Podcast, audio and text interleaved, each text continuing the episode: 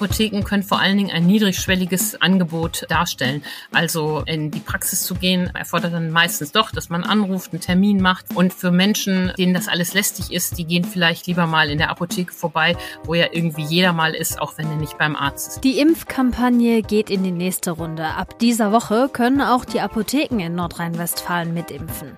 Wer sich da den Corona-Schutz abholen kann und wie sinnvoll es ist, dass die Apotheken jetzt einsteigen, das klären wir in dieser Folge.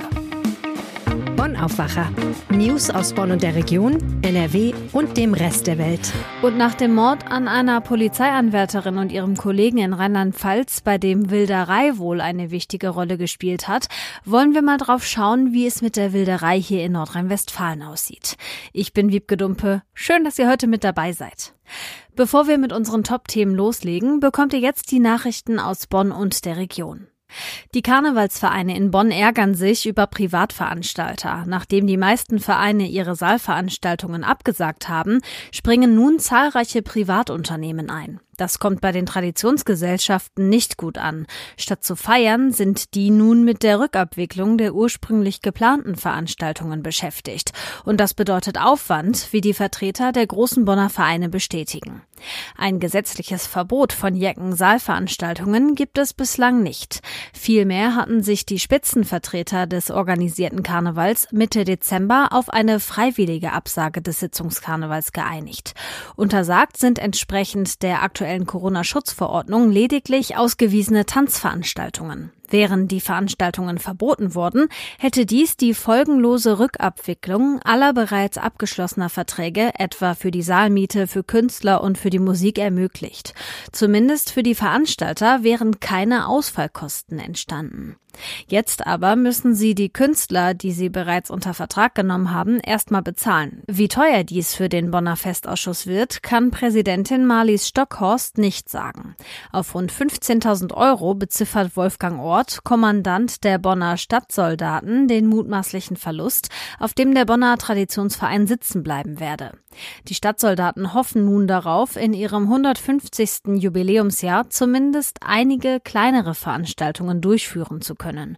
Für die Ehrengarde der Stadt Bonn beschreibt Kommandant Thomas Janicke den ehrenamtlichen Verwaltungsaufwand wegen der Absagen als sehr zeitintensiv. Vor allem aber sei die Rückabwicklung ein, Zitat, wahnsinniger Aufwand, sagt er. Um Regelung für die Karnevalstage soll es heute in Düsseldorf gehen. NRW-Gesundheitsminister Karl-Josef Laumann will mit den Oberbürgermeisterinnen und Oberbürgermeistern von Bonn, Köln, Düsseldorf und Aachen darüber sprechen. An einem Bauprojekt der Bundesanstalt für Immobilienaufgaben in Bonn-Kastell gibt es Kritik. Der Stadtteiltreff befürchtet eine Verschlechterung des Wohnumfeldes. An der Arminiusstraße sollen 110 neue Wohnungen entstehen. 2025 sollen die ersten bezugsfertig sein. Vereinsvorsitzender Hans-Peter Kalzen meint, dass mit dem Projekt die letzte unbepflasterte Fläche in Kastell versiegelt werde.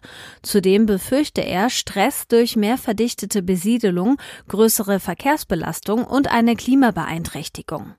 Die Bundesanstalt für Immobilienaufgaben erklärt, dass das Wohnquartier einen hohen Anteil an Grün- und Freiflächen vorsehe.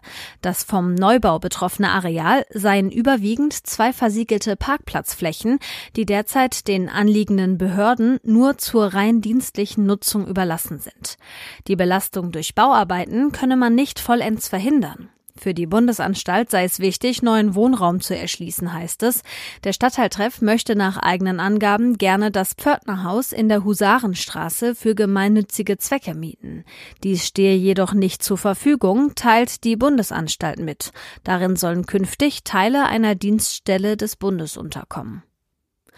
Für die Dokumentationsstätte Regierungsbunker in Ahrweiler soll es ein neues Konzept geben. Die Leitung will zum einen neue Zielgruppen ansprechen und zum anderen noch attraktiver werden. So sollen weitere Stollen und bislang unzugängliche Bereiche im 17 Kilometer langen Tunnelgeflecht für Besucher erschlossen und freigegeben werden. Die Besucher sind nach Angaben von Leiterin Heike Holunder jünger geworden. Auch immer mehr Schulklassen kommen in das Bunker- und Röhrensystem, was bisher lediglich auf einer Strecke von 200 Metern offiziell begehbar und zu besichtigen war. Mit der Erschließung weiterer Bereiche sollen neue Möglichkeiten geschaffen werden. Noch hapert es aber an einigen Brandschutzfragen und Fluchtwegen. Diese seien aber zu lösen. Heike Holunder möchte nach Freigabe der Stollen ein in den vergangenen Monaten erarbeitetes Konzept umsetzen. So könnten danach die ehemaligen Originalräume für den Bundespräsidenten, den Bundeskanzler, der Kabinettssaal, das Bunkerpresseamt oder auch das Sitzungszimmer des gemeinsamen Ausschusses zu sehen sein.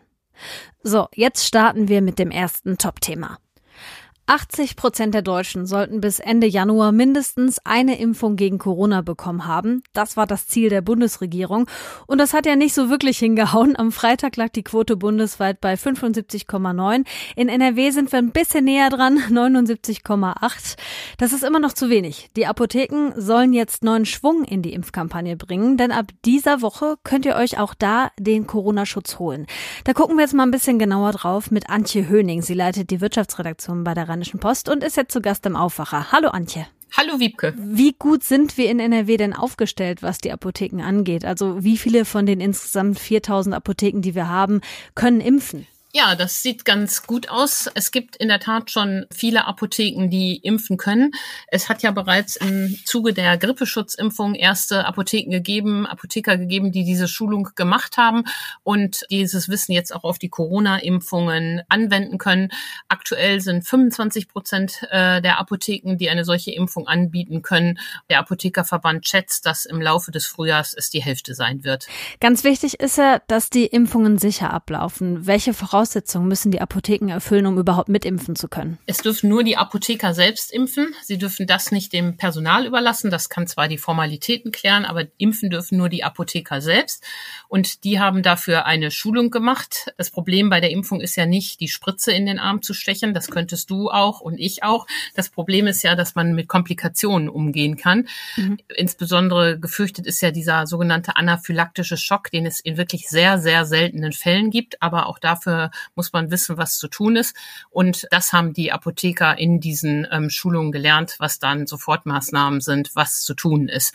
Deshalb sind die Apotheker sicher, dass sie das gut können und verweisen darauf, dass in anderen Ländern wie Großbritannien, der Schweiz, Frankreich ja auch längst in Apotheken geimpft wird. Ja, da kann man auf so einen Erfahrungsschatz zurückgreifen und schauen, worauf man achten muss auf jeden Fall. An wen richten sich denn die Apotheken mit ihrem Angebot? Also wer kann sich da wann, wie, mit welchem Impfstoff impfen lassen? Ja, in den Apotheken dürfen alle Bürger ab zwölf Jahren geimpft werden. Das Impfen der Kinder bleibt den Kinderärzten vorbehalten.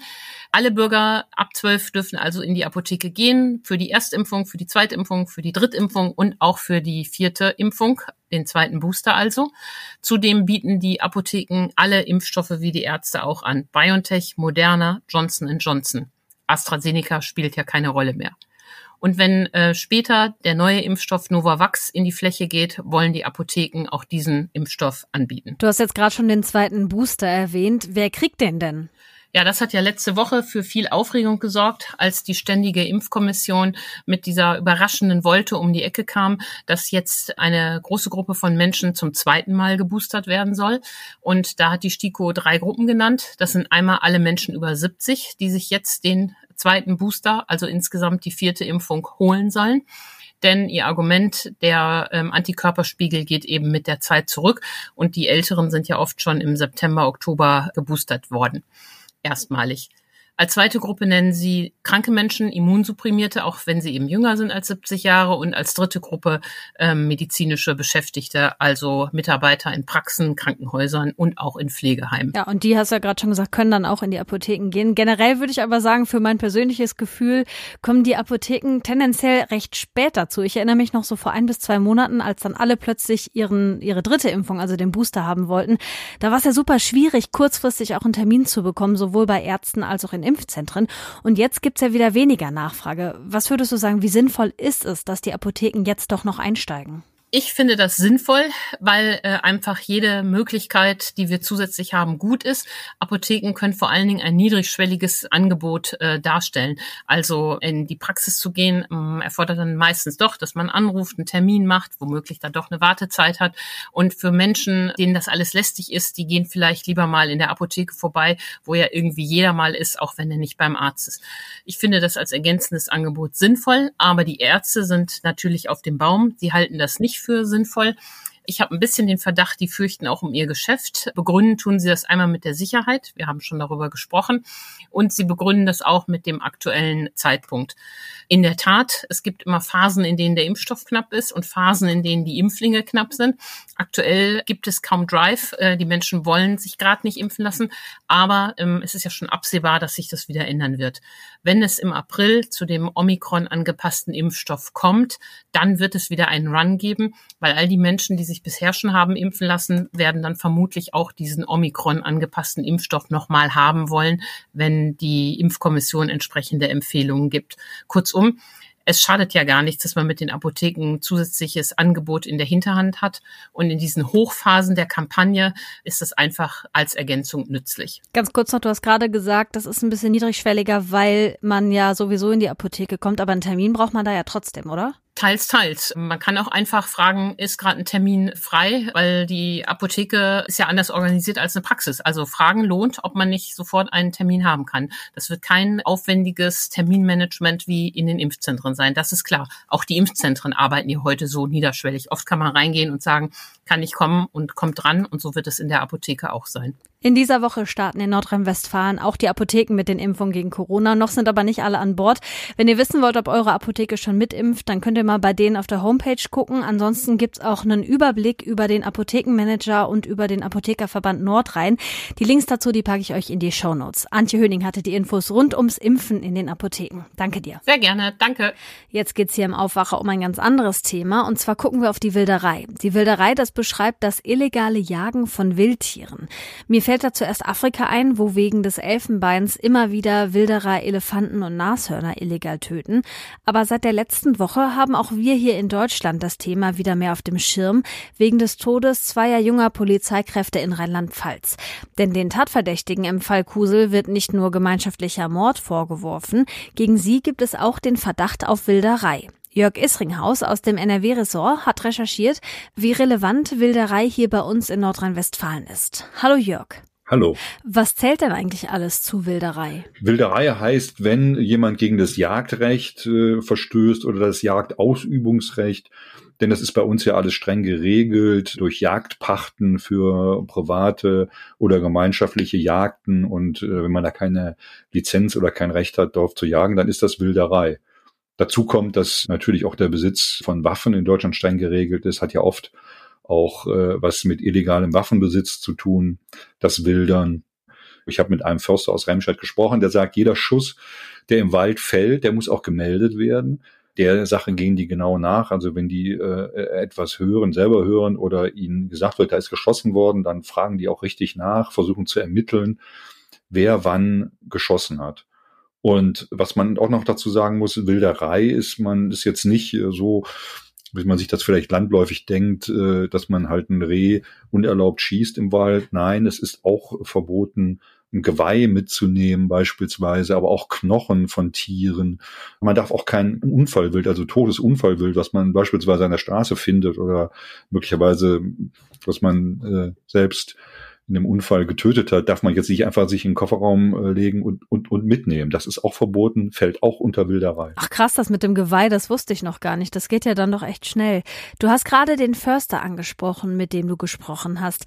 Wie schätzt der das Thema denn aus seiner Alltagserfahrung heraus ein? Also er sagt, es ist heute eigentlich kein so großes Thema mehr, zumindest äh, nicht in seinem Revier. Er ist da seit mehr als 30 Jahren unterwegs. Er hat einen Fall nur von Schusswaffengebrauch erlebt und derjenige ist dann auch äh, nachher gefasst worden. Also eine Wilderei, wo eine Schusswaffe im Einsatz war.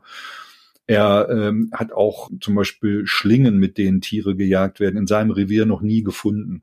Allerdings heißt es nicht, dass äh, nicht deutschlandweit Wilderer unterwegs sind. Und er sagt auch, da gibt es schon auch professionellere äh, Menschen, Banden, äh, sogar, die dann richtig mit äh, Ausrüstung unterwegs sind, die haben äh, große Kaliber, äh, Gewehre, Nachtsichtgeräte, die sind mit Schalldämpfern ausgerüstet. Äh, währenddessen solche Gelegenheitswilderer, die ab und zu mal unterwegs sind, oft nur so Kleinkalibergewehre haben, die schon seit, seit vielen, vielen Jahren dann vielleicht in so einem Haushalt äh, sich finden. Also es gibt es äh, natürlich, aber äh, in einem relativ kleinen Rahmen. Hm, was heißt denn relativ kleiner Rahmen? Also hat die Polizei da zum Beispiel Zahlen zur Wilderei in Nordrhein-Westfalen? Auf NRW runtergebrochene Zahlen gibt es nicht. Die werden für die Bundesländer nicht äh, separat aufgeschlüsselt. Deutschlandweit gab es äh, im Jahr 2020 knapp über 1000 Fälle, immerhin Anstieg um 19 Prozent gegenüber dem Vorjahr. Guten Drittel dieser Fälle ist aufgeklärt worden, aber es gibt auch eine wahrscheinlich relativ hohe Dunkelziffer, denn äh, man kann es ja nicht so genau nachhalten. Das meiste passiert nachts und äh, da kriegt man dann möglicherweise auch nichts von mit, wenn man das Wild nicht mehr findet. Äh, das ist auch oft fern von Ansiedlungen, mal hört man nichts. Also da kann man nicht genau sagen, wie, wie hoch die Zahl denn tatsächlich ist. Okay, knapp über 1000 Fälle plus hoher Dunkelziffer. Das klingt ja trotzdem erstmal nicht ganz so viel. Kannst du das vielleicht mal fürs bessere Verständnis ins Verhältnis setzen? Also kommt mir das wirklich nur so vor oder ist es auch wirklich relativ wenig? Ja, wenn man jetzt einfach mal die Jagdstatistik dagegen hält, dann äh, haben wir im Jahr äh, 1920 1,2 zwei Millionen geschossene Rehe allein und 880.000 Wildschweine.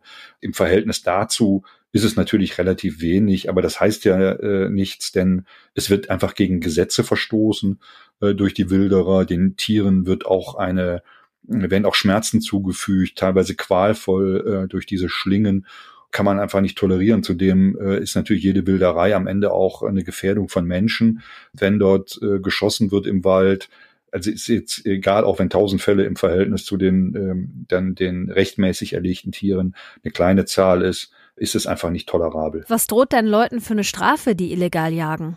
Am Ende hängt es von der Schwere der Tat ab. Der gesetzliche Rahmen liegt zwischen ein paar Monaten und bis zu fünf Jahren. Das sind diese, also fünf Jahren Haftstrafe. Diese hohen äh, Haftstrafen werden aber wohl nur dann verhängt, wenn es sich wirklich um, um schwere Fälle handelt. Das heißt, wenn zum Beispiel gegen so Schonzeiten verstoßen wird, wenn Tiere gequält werden, wenn es gemeinschaftliche Jagd mit großen Kaliberwaffen äh, vollzogen wird. Vieles wird wahrscheinlich im Bereich von minderen, äh, minder oder oder oder geringen äh, Freiheitsstrafen ablaufen und und und Geldstrafen könnte ich mir vorstellen denn die dürfen ja auch verhängt werden. Aber der Strafrahmen ist dann doch mit bis zu fünf Jahren recht beachtlich. Ja, stimmt. Also einfach am besten ganz sein lassen, ist besser für alle. Danke Jörg Isringhaus für den Überblick zum Thema Wilderei hier bei uns in Nordrhein-Westfalen und in Deutschland. Danke. In Leichlingen gab es gestern übrigens auch einen Polizeieinsatz wegen Wilderei. Da hatte am frühen Sonntagmorgen eine Wildkamera im Bereich Altenhof ausgelöst und einen mutmaßlichen Wilderer aufgenommen. Daraufhin wurden dann Autos kontrolliert. Die Polizei hat auch mit einem Hubschrauber nach dem mutmaßlichen Wilderer gesucht, aber nichts gefunden. Vor einer Woche gab es aber genau an der Stelle schon mal so einen Fall. Da haben mutmaßliche Wilderer Rotwild illegal gejagt und mindestens eine Hirschkuh erschossen und eine weitere verletzt. Und damit starten wir in unsere unsere Meldungsübersicht. Sturmtief Roxana ist gestern durch NRW gefegt. Wegen des starken Regens hatte der deutsche Wetterdienst auch vor Hochwassern an kleineren Flüssen gewarnt. Laut Landesamt für Natur, Umwelt und Verbraucherschutz waren bis Sonntagnachmittag die Pegel an manchen Orten leicht über den Schwellenwert gestiegen. Es gab Warnungen vor leicht überfluteten Feldern und Verkehrsbehinderungen, zum Beispiel entlang der Volme in Hagen, entlang der Ruhr im Sauerland, der Sieg in Südwestfalen und am Fichtbach in der Eifel. Der starke Wind hatte zeitweise auch für Störungen auf den Autobahnen gesorgt und auch für die Nacht waren örtlich noch Sturmböen angekündigt. Das formuliere ich jetzt so, weil das der Stand ist von Sonntagabend um 19 Uhr. Am Oberlandesgericht in Düsseldorf geht es heute um einen Geldautomaten. Eine Eigentümergemeinschaft eines Mehrfamilienhauses will nämlich, dass ein Geldautomat abgebaut wird, aus Sorge, dass Kriminelle ihn sprengen könnten. Das kommt in Nordrhein-Westfalen immer wieder vor. In Jüchen zuletzt am frühen Samstagmorgen in einer Volksbankfiliale. Bundeskanzler Scholz reist heute zum ersten Mal in seinem neuen Amt in die USA. Dort trifft der Präsident Joe Biden.